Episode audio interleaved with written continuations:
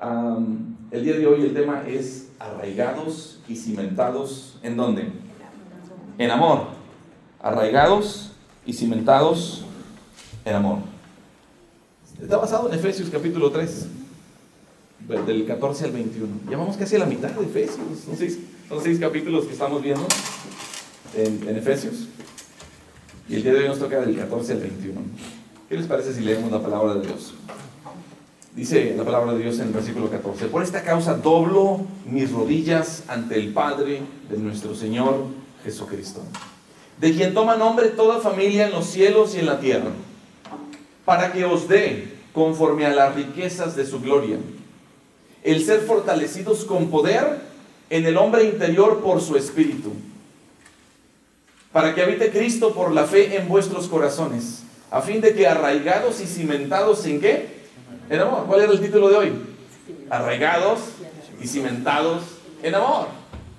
Seáis plenamente capaces de comprender con todos los santos cuál sea la anchura, la longitud, la profundidad y la altura.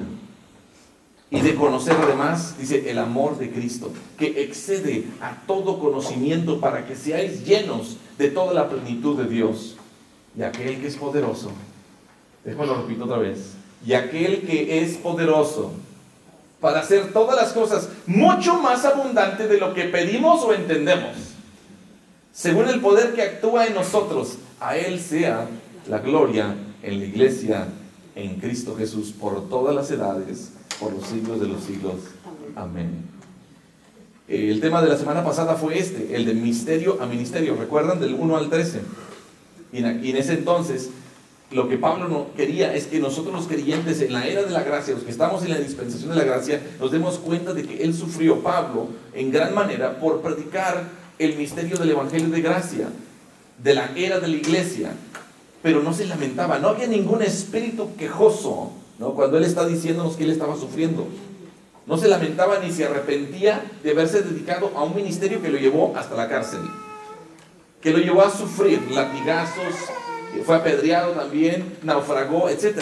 Fue un ministerio que él tomó muy en serio porque era una asignación especial de parte de Dios. Pero hoy nos toca la segunda parte de este capítulo donde él está orando, haciendo una oración. Está haciendo una oración por los creyentes en la era de la gracia, por los creyentes en la era de la iglesia, arraigados y cimentados en amor. Vamos a tratar de llevarnos una verdad. Y esta verdad bíblica del día de hoy es que Pablo se arrodilló y pidió que todos los creyentes, ¿en dónde? En la iglesia. Lográsemos comprender, fíjate bien, las dimensiones. Y cuando hay dimensiones hay algo largo, hay algo ancho, hay algo profundo y algo alto. ¿sí? Lo que Él quiere es que comprendamos las dimensiones completas de la relación de gracia y de amor que hoy podemos contar con Dios a través de Cristo. Eso es lo que Él quiere en esta oración. De hecho, hay dos oraciones en, el libro de Efesios. Ya vimos una en el capítulo 1, y se los recuerdo, en el versículo 17 al 18, aquí está la primera oración en Efesios. Dice, para que el Dios de nuestro Señor Jesucristo, el Padre de Gloria, ¿qué es lo que está pidiendo? Dice, os dé espíritu de sabiduría y de revelación en el conocimiento de Él. Lo que estaba pidiendo era iluminación, básicamente. Estaba pidiendo que nosotros recibamos un espíritu de sabiduría, de revelación en el conocimiento del Señor. Y luego además dice en el versículo 18, alumbrando los ojos de vuestro entendimiento. Vamos a, está pidiendo Pablo que recibamos sabiduría, revelación, el conocimiento de Él, pero que alumbre los ojos de nuestro entendimiento para que sepamos, dice, cuál es la esperanza a la que Él os ha llamado y cuáles son las riquezas de la gloria de su herencia en los santos. Es decir, está pidiendo que sepamos qué tan ricos somos en la gracia y que podemos tomar mano de esta riqueza espiritual que el Señor nos brinda. Esta fue la primera oración que hizo, que hizo Pablo. Pero ahora vamos a tratar de llevarnos lo que hace un momento eh, mencioné como verdad bíblica, que Pablo se arrodilla y pide para que nosotros los creyentes en la iglesia, en esta era de gracia, logremos comprender las dimensiones completas de esta relación con Dios que ahora tenemos. Podemos empezar con el versículo 14. ¿Tienes Biblia? Amén. Amén. ¿Sabes? eh, las escrituras son muy claras en cuanto a lo que Dios ha diseñado, un sistema que Dios ha diseñado. Y este sistema que Dios ha diseñado se llama oración. Y es a través de este medio de la oración que Dios se conmueve para con nosotros. Pero también ahí en Santiago 4.2 dice, a lo mejor no ha escuchado, dice, no tienen lo que desean porque no se lo piden a Dios. No tienen lo que desean porque no se lo piden a Dios. Y es una realidad, ¿no? Ah, es un error fatal que uno comete porque uno a veces pide por sus deleites, por sus caprichos. Y además también Dios no nos escucha ni recibimos lo que pedimos porque también hay pecado en nuestra vida. El pecado pone una barrera entre el hombre y Dios. Entonces hay varios obstáculos, ¿no? No sabemos pedir, no le pedimos, no sabemos pedir, estamos en pecado. No tenemos lo que deseamos porque no le pedimos a Dios en la forma que Él espera que nosotros le pidamos. Entonces, si nosotros queremos, mucho menos le pedimos que queremos crecer en el conocimiento de Él. Si queremos crecer profundamente en nuestra relación con Dios y, y tener una comprensión de la gracia, debemos orar y pedírsela. Es lo que está Pablo diciendo. Hey, estoy orando para que ustedes conozcan y puedan dimensionar lo grande que es esta gracia en la que ahora ustedes están. Ahora, hay momentos en que necesitamos arrodillarnos. ¿Cómo dice Pablo que lo hizo? Por esta causa que todos mis rodillas. Literalmente hay veces en que necesitamos arrodillarnos. En este pasaje del capítulo 3, versículo 14 al 21,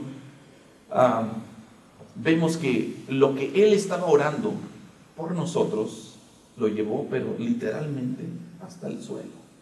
Lo llevó a arrodillarse. Es increíble. Pablo se arrodilla, pide, Señor, llénales. Que puedan comprender, Señor, lo grande que es tu amor. Pero fíjate bien, Abraham oró estando de pie. Hay diferentes posturas para orar. Abraham oró estando de pie. Dice ya en Génesis 18, 22, y se apartaron de allí los hombres y fueron hacia Sodoma mientras Abraham estaba todavía, ¿cómo? De pie. Estaba delante del Señor. Salomón también se puso de pie y oró. Allá en 1 Reyes 8, 22. Luego Salomón de pie, ¿cómo estaba?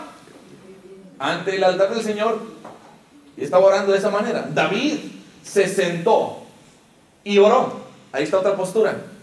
En Primera de Crónicas 17, 16. ¿Cómo dice?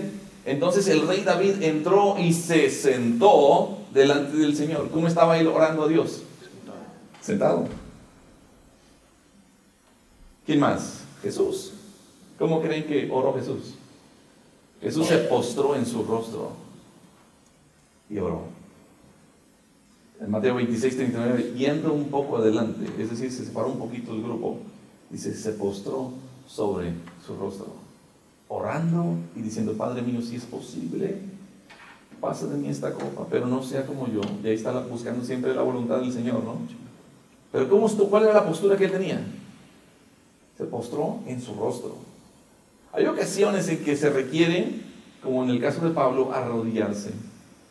Algo interesante es de que hay una predicción en la palabra de Dios, ahí en Filipenses, me equivoqué, ahí es 2.10 en lugar de 12. Eh, en Filipenses 2.10 dice, para que ante el nombre de Jesús, ¿qué? Se doble toda rodilla. Ah, si, si no te has arrodillado ante Dios, déjame te digo una cosa, la escritura dice que un día vamos a estar arrodillados todos. ¿eh? En el cielo y en la tierra y debajo de la tierra no habrá quien no se vaya a arrodillar ante el Señor.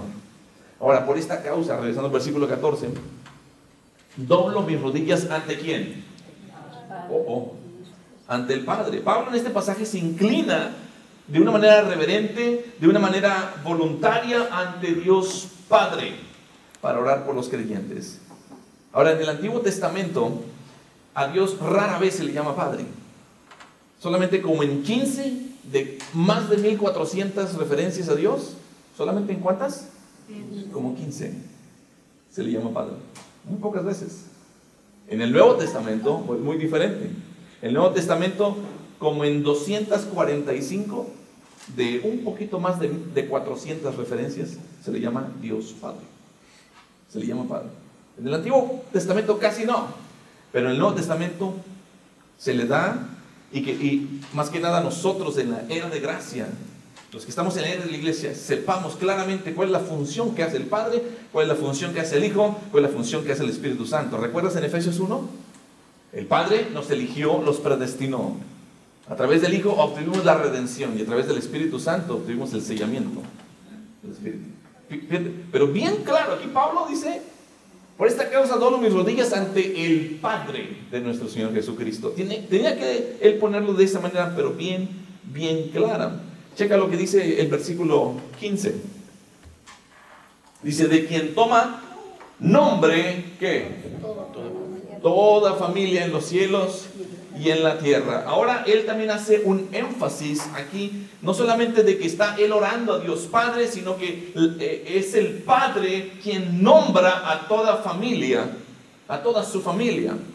La familia a la que Pablo se está refiriendo aquí es precisamente a nosotros, la iglesia. Los creyentes en la era de gracia se inclinan ante el Dios el Padre, que toda familia toman nombre. Y por lo menos la única cosa que nos va a separar de estar reunidos con la familia que ya está en la presencia del Dios, de Dios y hoy nosotros es la muerte o el rapto. Lo único que nos separa de la familia de Dios que ya está en su presencia es la muerte. Es lo único que nos separa. Cuando la muerte ocurra en nosotros, cuando fallezcamos, cuando ya partamos de este mundo, vamos a estar en la presencia de Dios y sobre todo acompañando a nuestra familia que ya está allá. Es lo único que nos separa, al menos de que el rapto tome lugar y nos lleve el Señor, ¿verdad? Eh, muy bien. Pero bueno, en esta oración hay tres peticiones. ¿Cuántas hay? Tres peticiones. Ah, hay una palabra en, griego, déjame adelante aquí un poquito, eh, y, les pongo la primera petición. Hay una palabra eh, que se llama ina, y esa palabra ina viene siendo el para qué.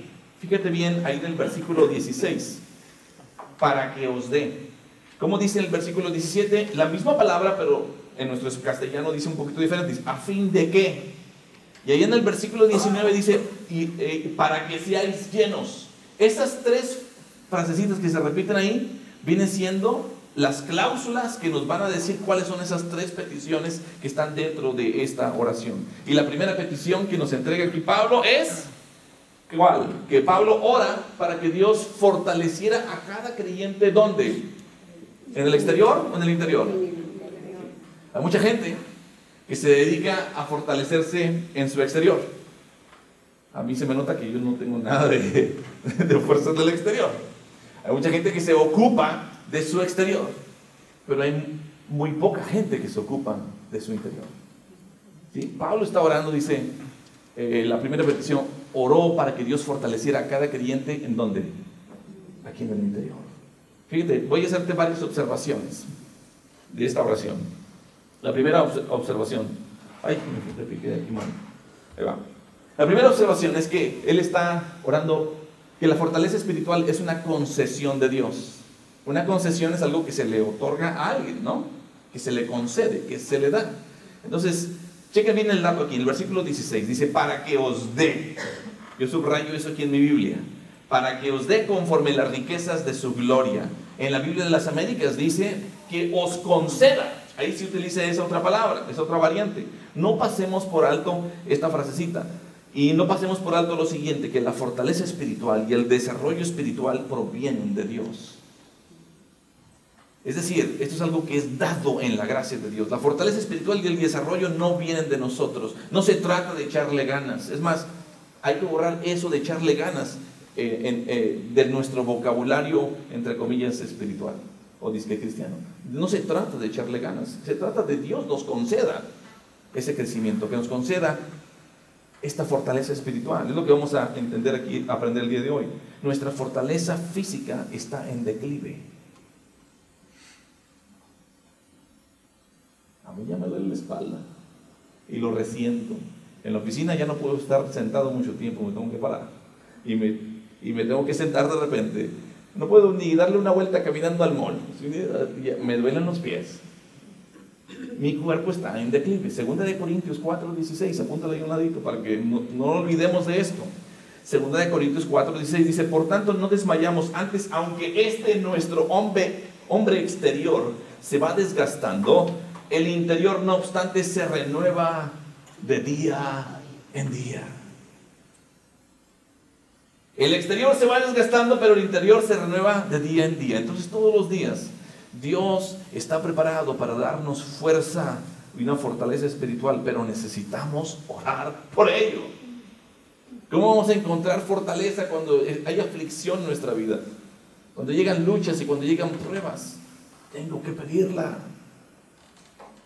El jueves yo le compartía sobre un primo mío que está en Dallas, que es pastor, y su esposa, eh, Rosy. Y les pido que estemos orando por Rosy González. Ella está en ICU, está en cuidados intensivos. Un derrame de dos terceras partes de su cabeza. Está conectada a un ventilador y depende totalmente del ventilador. No le dan esperanza a mi primo, de su esposa. Y tienen un hijo, un hijo único. ¿De dónde tú crees que mi primo agarra fortaleza? Pero tenemos que pedirla. ¿Sí? Es lo que Pablo nos está diciendo. Esta fortaleza no va a ser de echarle ganas. Esta fortaleza necesitas pedírsela a Dios. Les encomiendo que estamos hablando por Fernando y Rosy González. Observación número dos. ¿Cuál es la segunda observación en esta oración? Es una oración increíble. ¿eh? Tenemos mucho que aprender sobre cómo orar viendo las oraciones de Pablo. La segunda observación es que la fortaleza espiritual es una concesión que se origina de dónde? De las riquezas de la gloria de Dios. No se origina de uno, ¿verdad? Entonces el versículo 16 dice muy claramente, para que os dé conforme a las riquezas de su gloria. La Biblia de las Américas dice que os conceda conforme a las riquezas de su gloria. Ahora lo que esto revela es que hay potencialmente mucho poder disponible para cada uno de nosotros. Ahí está. Está disponible. Dios está listo para otorgarnos fortaleza, para otorgarnos poder espiritual conforme a su riqueza y su gloria celestial. Pablo no quería que nosotros los creyentes tuviéramos solamente un poquito de poder. Te voy a decir una cosa, ese conejito que sale en la televisión, ¿verdad? Que dice keeps going and going and going, ¿sabes a qué me refiero? Sí. Va a llegar a un límite se le va a acabar la batería, no va a tener poder. Sí, pero tú y yo tenemos acceso a todo el poder de Dios. Tenemos que pedirle a Dios que nos dé ese poder. Pablo no quería entonces que nosotros tuviéramos un poquito. Es más, no quería que ni siquiera tuviéramos nomás lo suficiente para salir al paso. Tampoco. Él quería que tuviéramos y que pudiéramos desplegar un tremendo poder a través de nuestras vidas. ¿Cómo la gente se va a dar cuenta de nuestro Dios poderoso si nosotros nomás queremos lo suficiente nomás para poder salir al día a día, ¿no? La tercera observación en esta oración es que la fortaleza espiritual es un poder que viene de ¿por dónde? Por el Espíritu Santo. Es conforme a la riqueza de su gloria, pero Checa como dice el versículo 16, dice, el ser fortalecidos con poder en el hombre interior por su espíritu. Fíjate bien de dónde se deriva el poder espiritual, es a través del Espíritu Santo.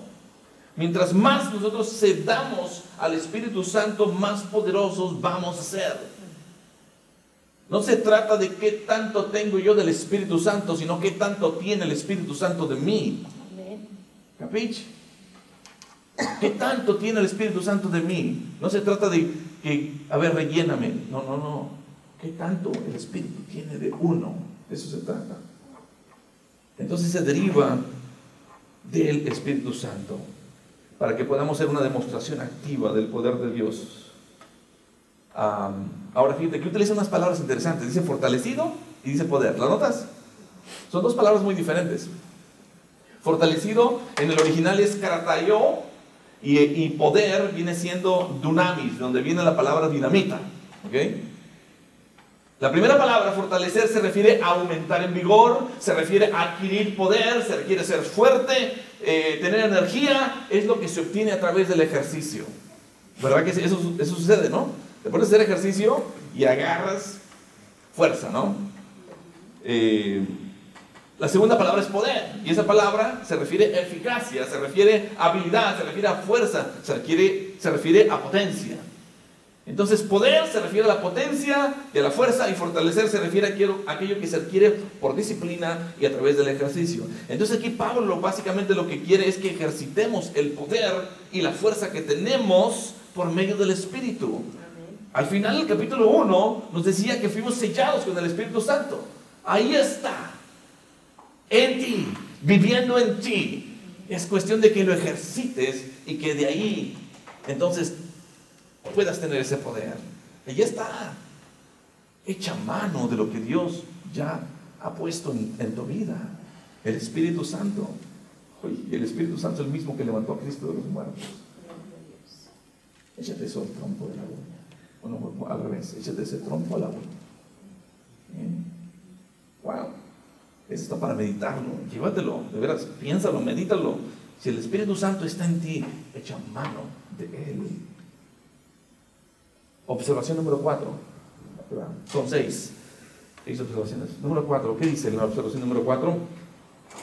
La fortaleza espiritual toma lugar ¿dónde? ¿Dónde? Dentro. Dentro de la persona. Fíjate lo que dice el versículo 16. El ser fortalecidos con poder en el hombre interior por su espíritu.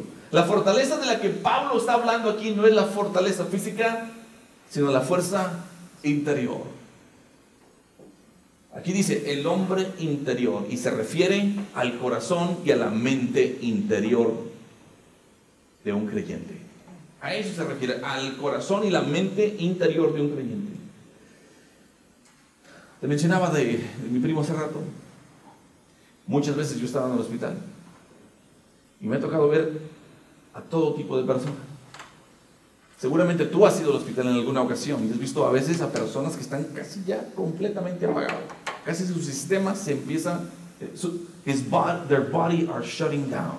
Su cuerpo se está apagando, poco a poquito.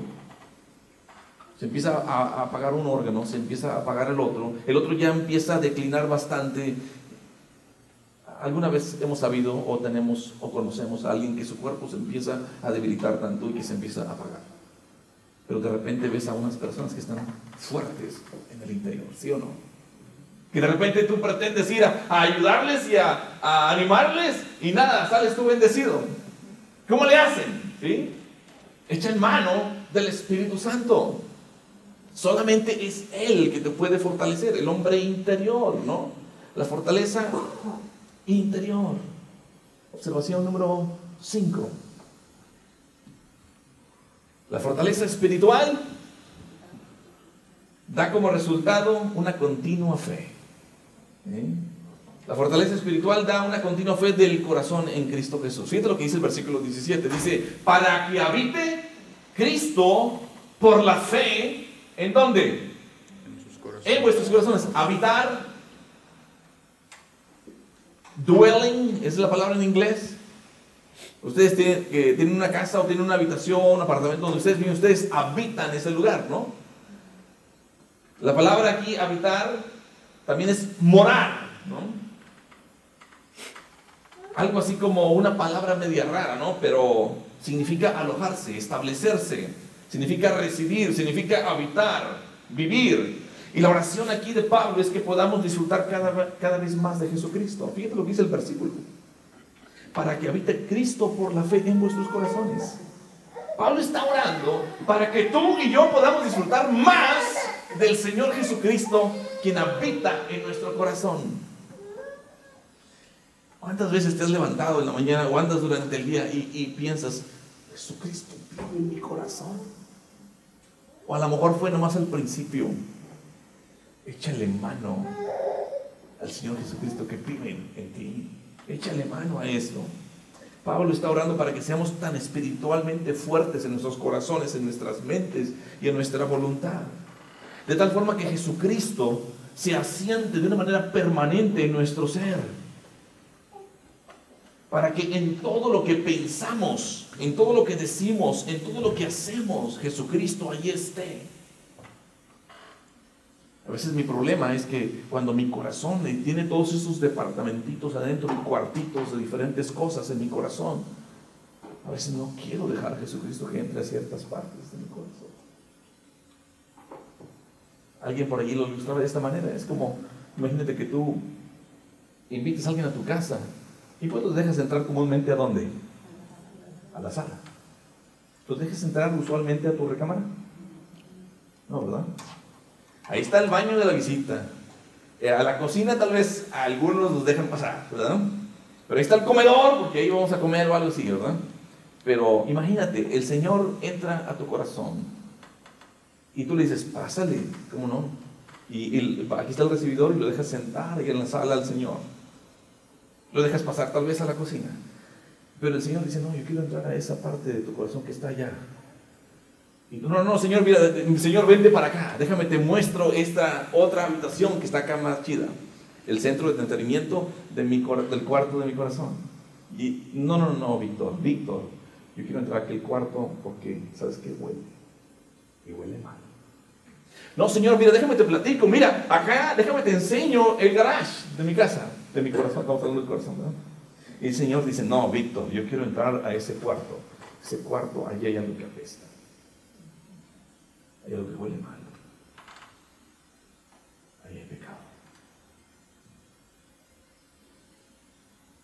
Pablo está orando para que nosotros podamos disfrutar totalmente de la presencia de Jesucristo en todas las áreas de nuestra vida. En todas, no nomás en ciertas partes. Algo interesante aquí también dice para que habite Cristo por la fe. Aquí se menciona ahora la fe. Entonces, a medida que el creyente continuamente cree y aplica las escrituras, Jesucristo también continuamente mantiene una relación constante con nosotros.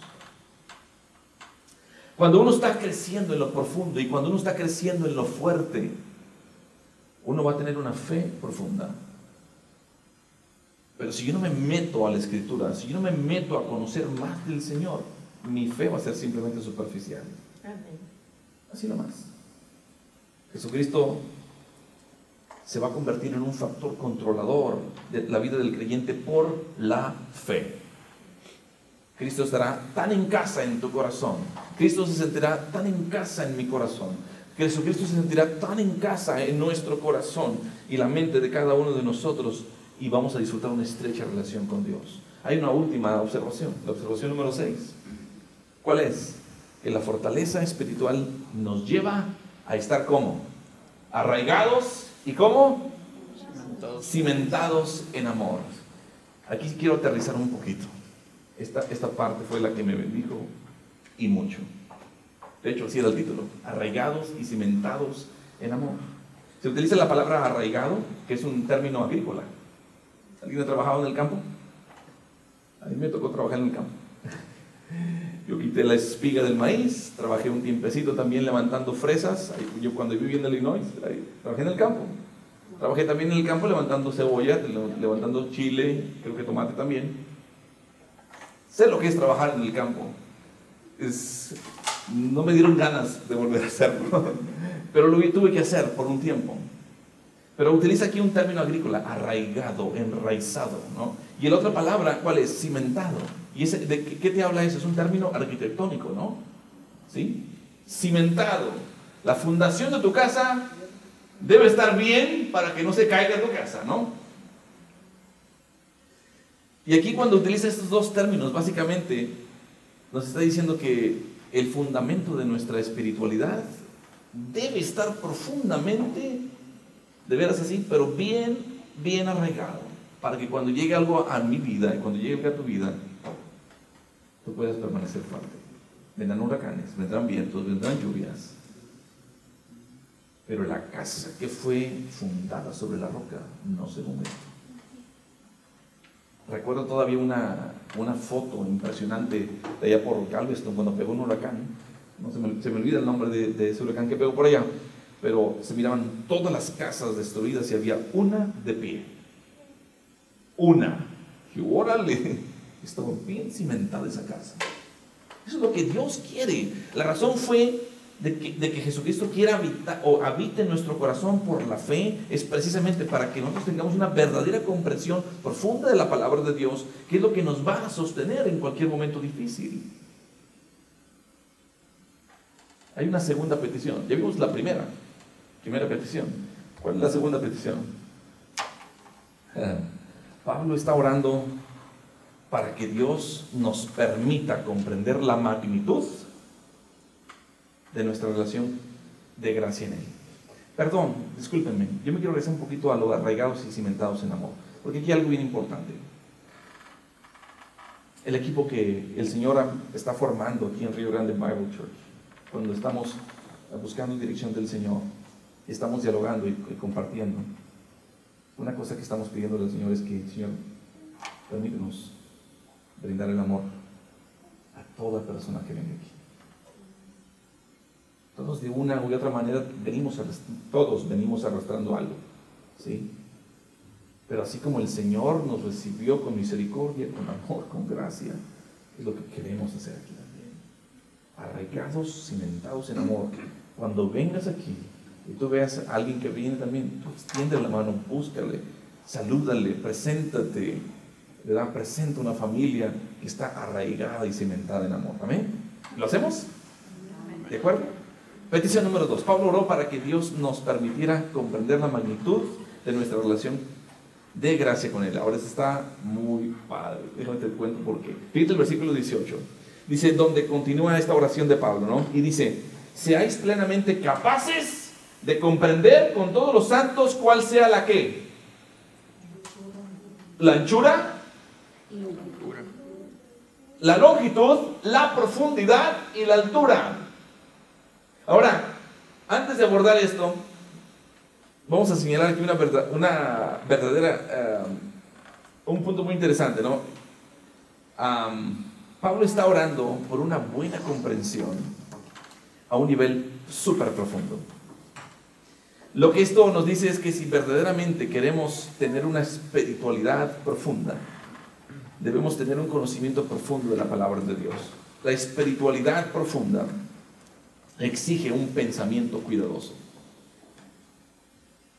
Alguien por ahí dijo una frase, el cristianismo bíblico es la fe de un hombre pensante. Déjame te lo repito, el cristianismo bíblico es la fe de un hombre pensante. Le echa coco, se mete, estudia, prepara, memoriza. Y con todo respeto, fíjate bien, de veras, en serio, con todo respeto, sin pretender hacer ninguna burla, voy a decir lo siguiente. No se requiere mucho cerebro para que alguien cinco veces al día acomode ahí un tapete, se dirige hacia cierto lado, al este creo que es, y ahí mire hacia el este y está haciendo un tipo de oración. No se requiere mucho en eso. No se requiere tampoco mucho para hacer una señal de una cruz. Tampoco para levantar las manos se requiere mucho pensar. No se requiere mucho tampoco para aplaudir. No se requiere mucho cerebro para hacer eso.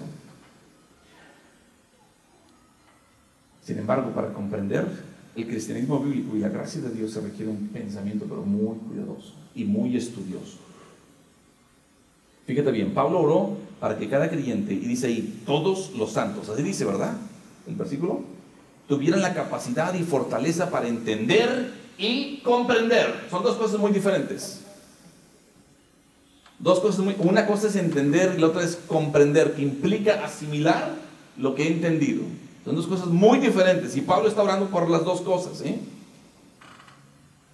Ahora, usted se pregunta, ¿de qué es exactamente lo que debemos captar la anchura, la longitud, profundidad y altura? ¿Sí o no? ¿No se preguntan ustedes?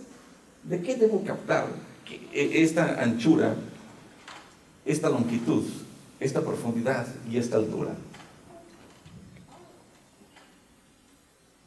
¿Sí o no? ¿Se preguntaron o no? Bueno,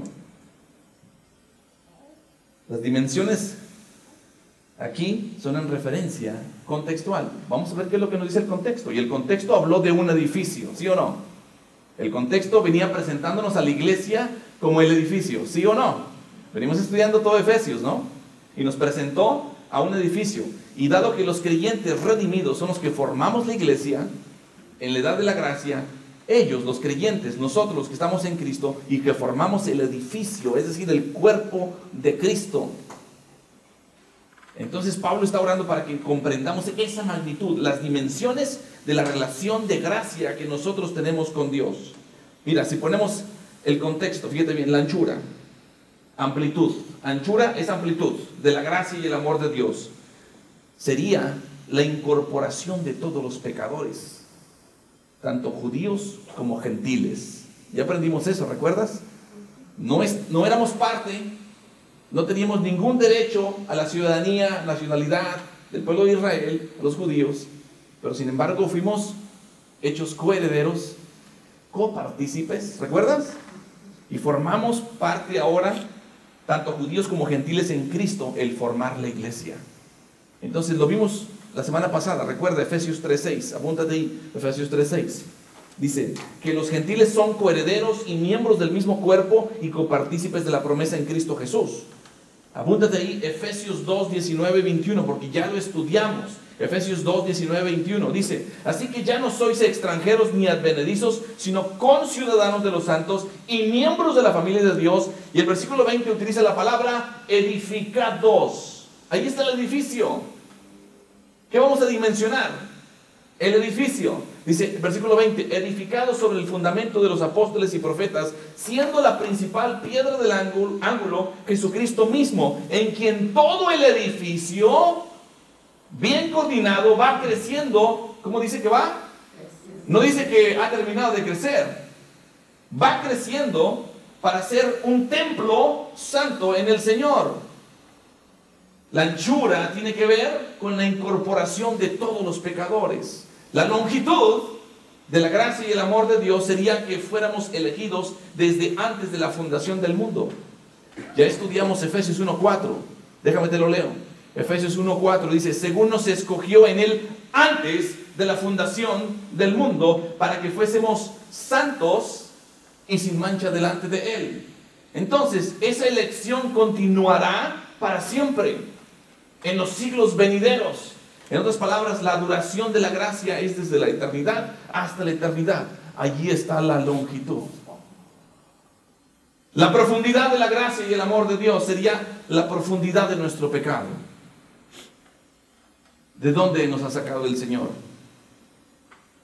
De robos, de mentiras, de engaños, de infidelidades, de odio, de ego, mentiras. ¿Qué tan profundo estábamos sin Cristo? Ahí está la profundidad. La profundidad sería nuestro pecado, nuestra depravación, lo que nos dejó muertos en nuestros delitos y pecados. Pero gracias a Dios, ya lo vimos en el capítulo 2, Él os dio vida a vosotros cuando estabais muertos. Y cuando uno está muerto, básicamente uno está en pecado, pero está en profundidad, inclusive en cierto sentido, ¿no? Hablando del cuerpo que tiene que ser depositado en algo profundo. ¿Qué tan profundo era? Que ahí en Efesios 2 también dice que seguíamos la corriente de este mundo conforme al príncipe de la potestad del aire, de Satanás. Este mundo que está influenciado por Satanás mismo. ¿Qué tan profundo era? Y además, en los deseos de nuestra carne, el desenfreno, la lascivia, etcétera. Tú mencionalo. La inmoralidad. ¿Qué tan profundo? La profundidad de la gracia alcanza hasta el pozo en el que estábamos. La profundidad nos alcanzó allá donde estábamos y el Señor nos sacó de ahí. La altura la altura de la gracia, es maravilloso. Sonríe, por favor, porque déjame decir una cosa. La altura tiene que ver precisamente, y ya lo estudiamos en Efesios 2.6, dice, juntamente con Él no resucitó y asimismo nos hizo sentar en lugares celestiales. Ahí está la altura. Nos elevó el Señor. Estábamos en el pozo y nos elevó para sentarnos en Cristo en lugares celestiales. ¿Puedes entender ahora lo que es la anchura? lo que es la longitud, lo que es la profundidad y lo que es la altura de la gracia y del amor de Dios. Está increíble lo que el Señor ha hecho por uno. Inmerecedores, pero la gracia y el amor de Dios así son, son suficientemente amplios suficientemente largos, suficientemente profundo y suficientemente alto. Así es la gracia del Señor. La última petición y terminamos en cuatro horas.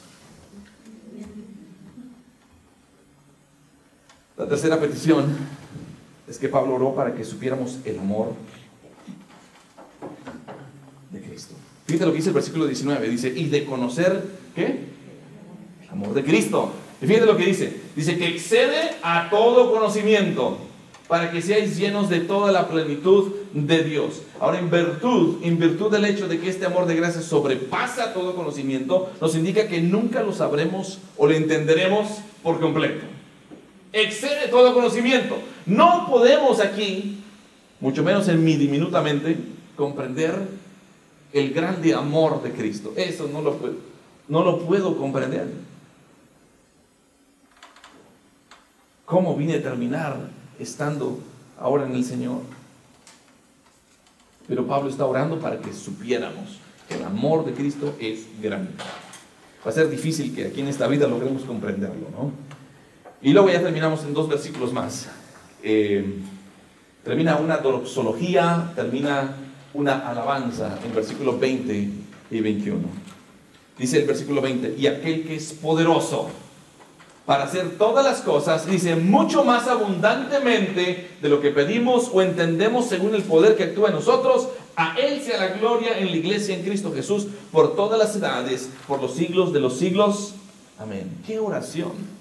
Cuando Pablo lleva a su fin esta sección de doctrina, porque la doctrina que se presenta en Efesios es del capítulo 1 y capítulo 3, cuando llega a ese fin, ahora él estalla en una doxología es decir, adorar al Señor. Un comentarista eh, que por ahí escribió sobre Efesios dice que él considera esta doxología como una conclusión de todo el libro de Efesios. Y aquel que es poderoso para hacer todas las cosas mucho más abundante de las cosas de lo que pedimos o entendemos, según el poder que actúa en nosotros, a él sea la gloria en la iglesia, en Cristo Jesús por todas las edades y por los siglos de los siglos. Ese comentarista dice, ah, este es como el cierre de, Efesios. Pero bueno, está aquí en medio. Pero tiene dos partes. Y, esta es una alabanza, ¿no?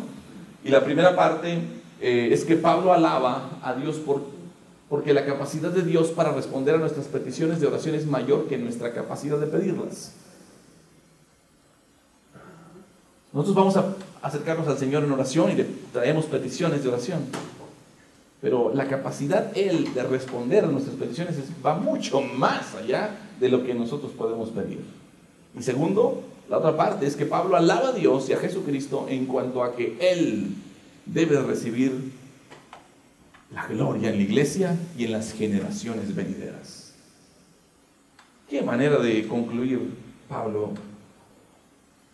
Dios tiene la capacidad para satisfacer nuestras necesidades. Yo no sé qué asunto traes en tu vida el día de hoy. Yo no sé si traes alguna preocupación, si traes algo de salud o tal vez algo de relaciones interpersonales. Yo no sé si estás batallando con tu carro. Yo no sé si te sientes oprimido. Yo no sé si es el trabajo. Pero te debo decir una cosa, la palabra de Dios hoy nos dice que aquel que es poderoso para hacer todas las cosas mucho más abundantemente de lo que pedimos o entendemos, nos está diciendo en esta mañana que Él tiene suficientes recursos y que nunca se le acaban para responderle a aquel que ha decidido profundizar en el conocimiento del Señor y en su palabra.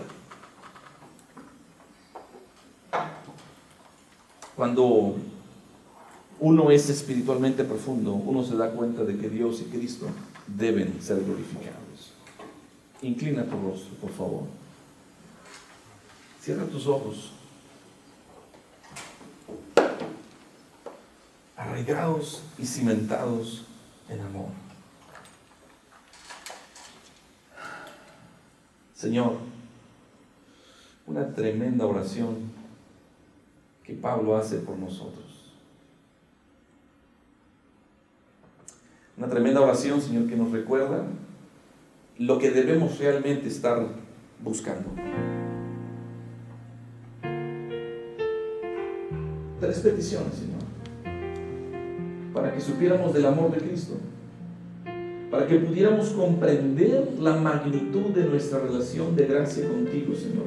Uf, qué anchura, Señor que nos hayas incorporado a los pecadores, tanto judíos como gentiles, para formar la iglesia. Señor, qué longitud que nos hayas elegido desde antes de la fundación del mundo.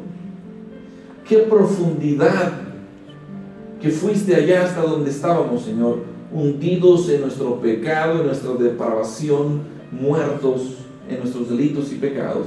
Y fuiste a rescatarnos, Señor. Qué altura, Señor, que siendo inmerecedores, nos hiciste ciudadanos del cielo, Señor. Nos adoptaste como tus hijos. No solamente nos resucitaste, sino que nos hiciste sentar en lugares celestiales con Cristo Jesús.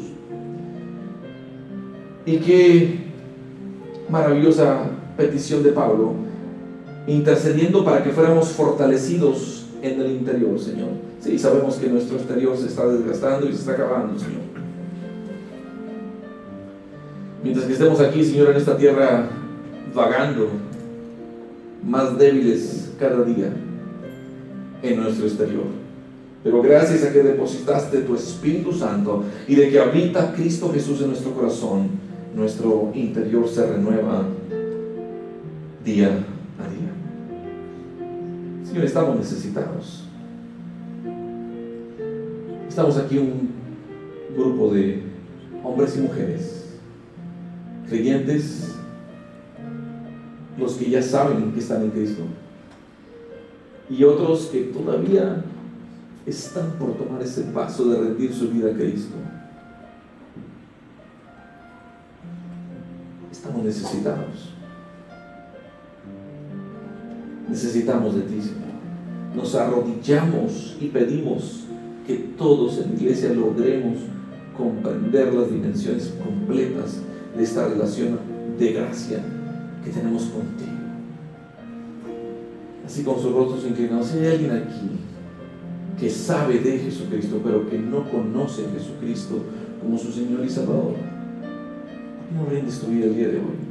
Experimenta este poder y esta fortaleza espiritual que solo puedes tener en Cristo. Allí puedes orar. Y dile con todo tu corazón, Padre, he vivido alejado de ti, no te he tomado en cuenta he vivido en mis pecados. Perdóname, soy un pecador o pecadora. Ven a mi vida. Sálvame. Adóptame como tu hijo, como tu hija. Permíteme estar arraigado, arraigada, cimentado, cimentada en el amor tuyo, Señor. Te lo pido en el nombre de Cristo Jesús. Amén. Así con los ojos cerrados. Al inicio esta oración. Levanta y baja tu mano. ¿Hay alguien aquí que desea rendir su vida a Cristo? Que hizo esta oración ahí en su corazón. Muy bien, todos en Cristo. Gloria a Dios. Pero tal vez tú ahí, ya en Cristo, no has vivido a la potencia que Dios te quiere que vivas, que quiere que vivamos. Vamos a pedirle a Dios que haga una obra de gracia en nosotros. Padre, gracias por tu palabra. Nos llevamos una tarea muy importante. Tenemos mucho que aprender de ti. La oración de Pablo era para que entendamos, conozcamos y comprendamos de tu gracia. Queremos ser fuertes espiritualmente, pero esto no es algo que viene de nosotros, sino que proviene de ti, como aprendimos el día de hoy. Aquí estamos, dispuestos a que hagas la obra de gracia que necesitamos. Recibe esta adoración final en nombre de Cristo Jesús. Amén.